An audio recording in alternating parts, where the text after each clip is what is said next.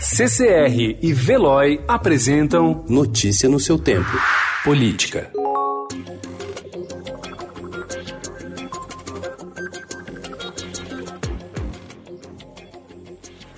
No quinto pronunciamento em rede nacional de rádio e TV em um mês, o presidente Jair Bolsonaro voltou a defender ontem à noite o uso da hidroxicloroquina como alternativa para o tratamento da Covid-19, embora ainda faltem estudos conclusivos sobre a eficácia do remédio.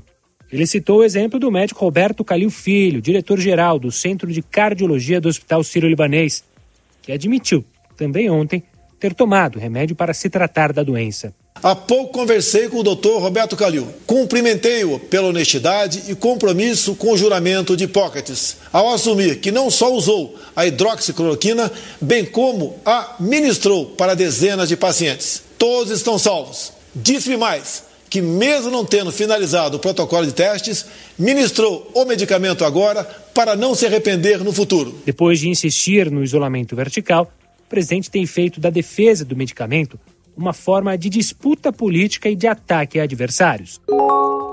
O presidente Jair Bolsonaro disse ontem ao ministro da Saúde, Luiz Henrique Mandetta, que a economia do país vai para o beleléu esse ano por causa do coronavírus. Bolsonaro cobrou medidas rápidas para amenizar o impacto da crise e uma mensagem otimista por parte do ministro. Isolado e sem apoio, ele começou a se reaproximar do centrão.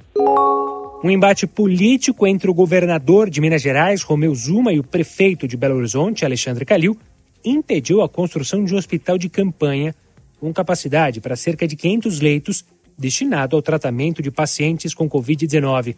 Até ontem, Minas tinha 14 mortes confirmadas por coronavírus e outros 97 óbitos sob investigação. Ao todo, foram 614 casos confirmados para a doença, de acordo com informações da Secretaria Estadual de Saúde.